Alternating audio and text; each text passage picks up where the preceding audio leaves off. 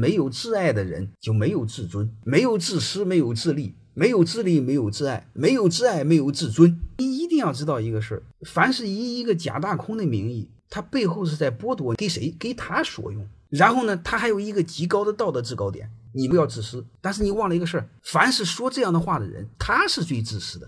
为什么呢？他把所有的放他身上了。